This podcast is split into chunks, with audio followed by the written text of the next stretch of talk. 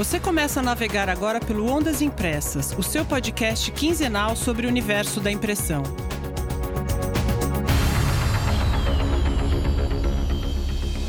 Bom dia, boa tarde, boa noite, militantes da impressão. Aqui Tânia Galuzzi, comigo nesta viagem, Hamilton Costa. Olá, Tânia, tudo bem? Tudo mapeado por aí, não? Tudo mapeado. E hoje a gente vai viajar mesmo. A gente vai dar um passeio pelo mundo da cartografia. Eu gosto muito de mapa, sabe, Hamilton? Eu usei muito aquele guia de ruas da quatro rodas. Eu demorei muito para desapegar da última edição. Eu já usava GPS há bastante tempo quando eu descartei o meu último guia de ruas. O GPS era na base do mapa. Eu tinha aquele mapograph, né? Aquele grossão, tá, assim, grandão. Você usava uma apografe, legal é, também. O porta-luva do carro, tá? E, e, era assim que a gente ia. E achava, hein? Ou oh, achava mesmo. Mas os mapas, a gente sabe, eles vão muito além da função de levar as pessoas de um ponto ao outro. Eles podem muito bem ajudar a gente a contextualizar uma narrativa, representar graficamente uma história, enfim, entender o mundo. O mapa é um poderosíssimo meio de comunicação. E você sabe, Hamilton, que há registros de mapas pré-históricos, feitos antes mesmo da invenção da escrita. Sumérios, egípcios, gregos, romanos, povos ameríndios, todos se dedicavam à feitura de mapas. E os mapas ganharam um novo patamar na Idade Moderna, com a intensificação da navegação marítima e a evolução de instrumentos como a bússola e o astrolábio. Na verdade, há mapas belíssimos, né, Tânia? É, principalmente esses antigos, que aliás são até usados com frequência, fora a parte de estudos, até em decoração de ambientes, que dão até um certo refinamento, não dão não? Gosto, eu gosto. E quem tem tradição na impressão de mapas há mais de 200 anos é a Koenig Bauer, a mais antiga fabricante de impressoras do mundo. Juntando essas duas pontas, nasceu o Age of Discovery, um belo resgate da arte da cartografia promovido pela Koenig Bauer Brasil. Pois é, esse projeto nasceu de um insight que o diretor-geral da Bauer Brasil, Paulo Faria, teve. Ele estava navegando numa rede social, aí ele acabou assistindo um vídeo do Francisco Stein, que é o artista que se dedica à cartografia. Ele linkou o trabalho desenvolvido na Koenig Bauer com a transição das artes gráficas para a indústria gráfica e viu no projeto a possibilidade de resgatar e valorizar a importância do artista e do meio impresso. Daí para o período das grandes navegações, que vai ali entre 1340 e 1600, foi um pulo. Koenig e Stein decidiram reproduzir um mapa de 1911, que retrata justamente o que o artista chama de primeira globalização, o mapa mostra a história dos primeiros navegadores, como Pedro Álvares Cabral, Vasco da Gama e o Cristóvão Colombo. E a terceira peça desse projeto, fundamental para que a obra possa se espalhar e principalmente cumprir a função de valorizar o meio impresso, é a Emibra, a gráfica paulista que cuidou da impressão do mapa. Veja, o artista levou mais de 300 horas para fazer a, a obra. E Mibra, apenas 10 minutos para imprimir 2 mil exemplares. É. Parte dessa tiragem ficou para o artista e parte está sendo doada. Estão recebendo o mapa a Pinacoteca de São Paulo, além de 58 bibliotecas de centros educacionais da cidade e três instituições de ensino do município de Suzano, onde fica a Emibra. Aliás, a Suzano, papel e celulose, do Coucher L2 170 gramas usado no projeto. O mapa foi produzido numa impressora rápida com aplicação de verniz base d'água para a proteção das peças. E para falar sobre essa união entre arte e tecnologia, a gente convidou o Francisco Stein, autor do Age of Discovery, e o Danilo Braghiroli, CEO da Emibra. Vamos começar pelo bate-papo com o Stein. Oi, Stein, muito bom ter você aqui no Ondas Impressas. Nossa, é excelente. Eu que tenho que agradecer a vocês, uma experiência fantástica. Estou muito honrado de, de, estar aqui com vocês. A honra é nossa, Stein. Esteja em casa. Stein, você acaba de fazer um trabalho maravilhoso em parceria com a Koenig Bauer. Mas antes, fala um pouquinho sobre o seu interesse por mapas, como começou esse interesse? Por que, que você começou na arte da cartografia? Eu gostei muito de história e cada livro que eu lia de história eu procurava consultar o um mapa para ver onde os fatos estavam se desenrolando. Não digo só livros de história, mas livros fictícios também. Está aí para provar o Game of Thrones, por exemplo, que fez um box somente com mapas, você compreende melhor a história. Bom, mas em 1989, eu era projetista mecânico numa empresa na Grande São Paulo e a maioria dos engenheiros que trabalhavam comigo, eles davam aula de exatas né, num colégio particular próximo. Conversei com a diretora, do nada, assim, cheguei para ela e falei assim, olha, eu amo história, eu sou apaixonado por história.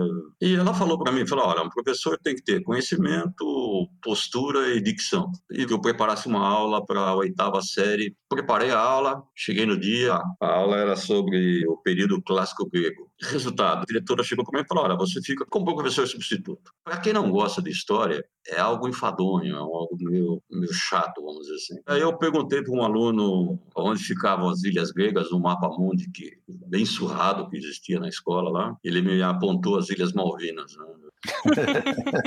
aí você viu a oportunidade de começar a fazer os mapas, então. E aí você começou a fazer mapa na lousa. Como eu já tinha uma mentalização dos mapas na minha cabeça, eu comecei a desenhar com giz, explicando para eles, olha, gente, aqui ficava a África, aqui ficou o mar Mediterrâneo, aqui ficam as ilhas gregas, tal. E depois eu comecei a melhorar. Eu tinha duas horas e pouco do intervalo que eu saía da, da empresa para o início das aulas. E como eu trabalhava como projetista, tinha muito acesso ao, ao vegetal, todo o material de desenho, eu comecei a fazer uns, uns, mapas um pouco mais elaborados. Então, cada, cada matéria eu fazia um mapa para apresentar na sala de aula. Impressionante o silêncio na classe. Você nota que o silêncio é em função porque eles estão prestando atenção na aula. E aí você viu o mapa como uma incrível ferramenta de atrair a atenção dos alunos. Não, foi absurdo. as perguntas objetivas, as perguntas inteligentes que faziam, a atenção, e depois de um tempo, eu, eu, fui fazer uma análise dos alunos, então você nota uma progressão do interesse, do conhecimento das notas, né? Uhum. do aproveitamento dos alunos. E aí você viu um caminho grande para isso? Sim, daí eu, pronto, falei assim, ah, não consigo dar uma aula de história sem ter um mapa, não. Entendi. E quando você se profissionalizou nessa, na arte da cartografia, não sei se a gente pode utilizar esse termo, mas quando você começou a fazer mapas mesmo para vender e de uma forma mais profissional? Não, veja, é, eu fiquei dois anos e meio dando aula, daí eu recebi uma proposta de uma empresa da Grande São Paulo também, mas do outro lado da cidade, que me impedia, porque a aula você dava mais por prazer e os horários não batiam, não tinha como continuar. Então eu parei, mas continuei fazendo os mapas em casa como hobby. Né? No início usava lápis de cera, usava lápis comum, para pintar. Desenhar, eu sempre desenho com, com vegetal e com nanquim. Mas a partir do instante que você começa a entrar nessas lojas, e acabei descobrindo o pão pastel, que é uma tinta, um giz, né? Sem óleo. Aí você espalha com pincel. Hoje em dia, a minha técnica é essa, né? Eu espalho com pincel para fazer uma monocromia. Aí você começa a misturar cores, enfim. E todo mapa meu eu gosto de decorar com algum tema relevante àquele mapa. Entendi. Agora, é, conta pra gente então em mais detalhes. A gente tem entre os nossos ouvintes muitos designers, o pessoal de criação. Conta como é que é a produção do mapa? Qual é o ponto de partida? Qual é o tipo de material que você utiliza? Qual o papel, o suporte que você utiliza? Não, veja só, eu divido em três, três categorias os mapas que eu faço. Né? Primeiro você tem a reprodução simples. Então, eu imprimo um mapa antigo, que eu acho muito bonito, muito belo, e é uma maneira de tirá-lo dos porões dos museus, para dar mais acesso visual. Então, eu faço uma reprodução o mais fidedigna possível do, do original. Eu tenho os mapas atuais, os mapas, por exemplo, assim, o mapa do Brasil rodoviário, o mapa Mundi, eu utilizo o mapa base, mas faço todas as atualizações, enfim. E tem um mapa temático histórico, que é o que eu estou fazendo agora, o mapa dos tropeiros. Né? Então você tem que fazer uma pesquisa extensa, através dessa pesquisa literária você vai, vai pontuando no mapa que você quer construir. Entendi. E qual o papel que você usa? A princípio usei o papel vegetal. O vegetal é o papel mais barato, só que ele tem um problema, ele, ele é muito instável. Então no frio ele encolhe e no calor ele dilata. Como o mapa tem escala, então é complicado. E tem o papel poliéster, que é o que eu utilizo hoje. É, não é papel, na verdade, é um filme de poliéster, é leitoso, tem 50 micras a 75 micras, ele tem uma transparência muito boa. Eu utilizo o mapa base, por exemplo, o mapa do IBGE, coloco e vou montando o mapa, as informações em cima desse mapa. Na hora da pintura, você tem vários tipos de tinta pastel. Você tem o pastel com óleo e o pastel sem óleo. O pastel com óleo é aquele tipo, é quase um giz de cera. Você vai riscando, ele já vai fixando. Só que você não consegue dar aquela monocromia gradual que eu gosto de fazer nos mapas. Então eu utilizo, é chamado de soft pastel, ele não tem óleo nenhum, é um giz realmente, vira um pó e você vai espalhando com o pincéis de diversas.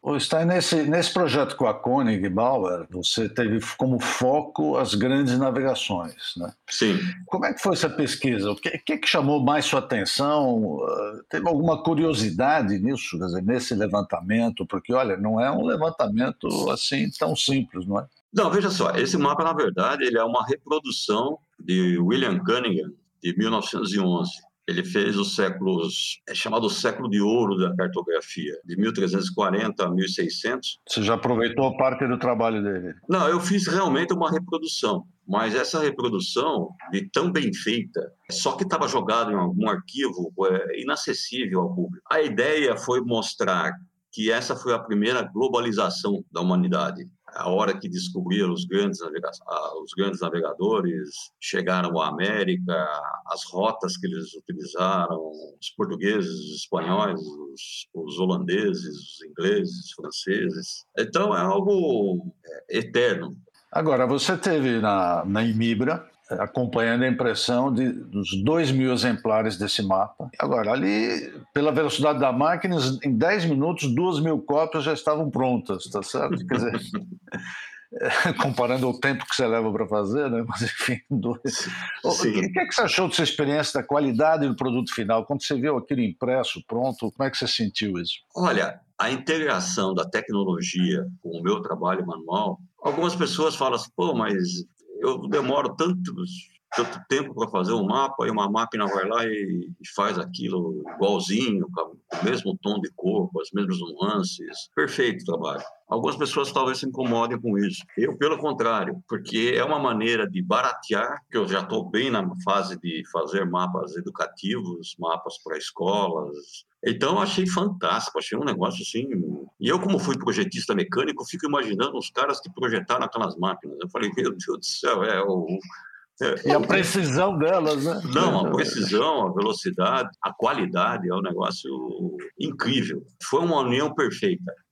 Que joia. Agora, você começou, então, como você contou pra gente, você começou fazendo o mapa como material de apoio às suas aulas de história. E esse mapa que você fez em parceria, impresso em máquinas da Koenig Bauer pela Emibra, o The Age of Discovery, está sendo doado à Pinacoteca e às escolas, centros educacionais. É muito gratificante isso, não é? Nossa, se a gente tem que deixar um legado na vida, esse seria o meu. Se eu conseguisse colocar esses mapas, mais mapas históricos, porque as escolas estão muito carentes de, de bons materiais. E, como eu falei, o auxílio visual que o mapa dá é um é absurdo a diferença. Você sentiu na pele, né, sim, o efeito sim. quando você dava aula. Sim, sim, eu senti. Perfeito. Perfeito, não sei se você quer completar alguma coisa, Não, queria te parabenizar, Stein, por todo esse trabalho, é um, uma ramificação diferente do que a gente vê em termos de, que a gente pode chamar de arte, não deixa de ser uma arte, tá certo? Sim. E que você continue nesse desenvolvimento. Acho que, que isso realmente você falou, traz principalmente para os alunos uma realidade que não consegue ver só lendo. Stein, muito obrigada pelo bate-papo, parabéns pelo trabalho. Eu adoro mapas e muito obrigado por participar do Ondas Impressas. Obrigado, Tânia, obrigado, Hamilton, obrigado a todos os, os envolvidos. É uma honra, como eu falei, poder colaborar com, com vocês. O que vocês precisarem, só dá um alô. É muito bom quando se consegue uma sintonia tão boa num projeto, não é? Agora vamos ouvir a nossa conversa com o Danilo, parceiro da Koenig Bauer há décadas.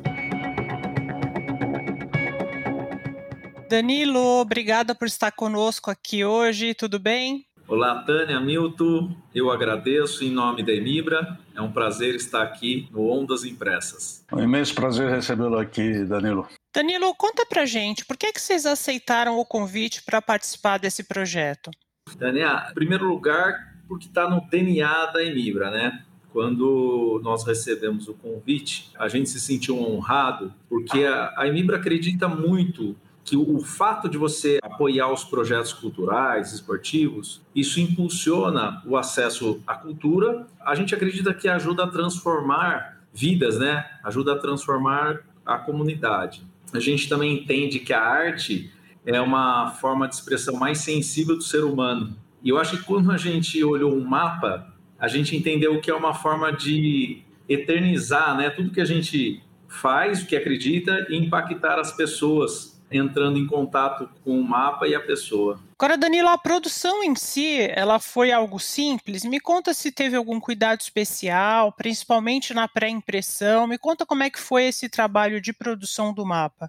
Para a Emibra foi simples, sim. Eu acho que, obviamente, nós tivemos todos os cuidados, mas hoje, a forma que nós temos uma estrutura padronizada, a gente já busca excelência, né? Que a gente chama nesse workflow quando a gente recebe um arquivo, e acredito que dentro da nossa experiência, a gente conseguiu reproduzir aquilo que era a proposta do, do mapa. Danilo, o relacionamento da Emibra com a Coney Bauer é antigo, né? já, já tem efetivamente um bom tempo. Né? Quer dizer, por que essa fidelidade, por que manter essa relação com eles durante todo esse período? Bom, Hamilton, realmente é, é longa a parceria. A primeira máquina da Koenig Bauer foi no ano de 2000. Acho que o primeiro motivo dessa fidelidade, parceria, foi porque a, fabricante Koenig Bauer foi a primeira empresa que deu, de fato, crédito à Emibra, numa época talvez mais difícil e complicada para a Emibra. Por um outro lado, foi a primeira impressora de 1,5m no país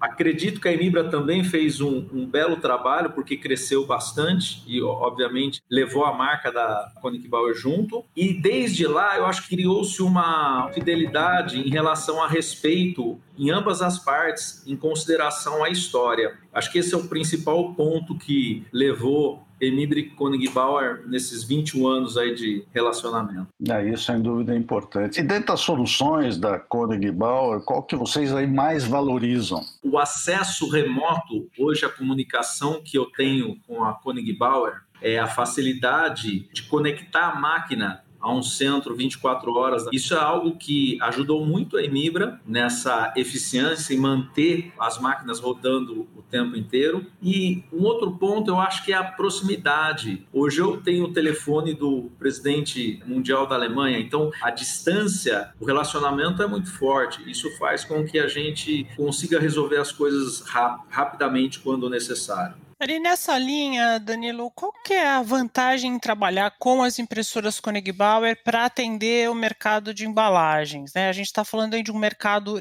especialmente delicado com relação à reprodução de cor, à fidelidade de cor, ao prazo de entrega. Então, quando você olha para as impressoras Koenig e para o produto que vocês produzem, como é que você vê essa relação?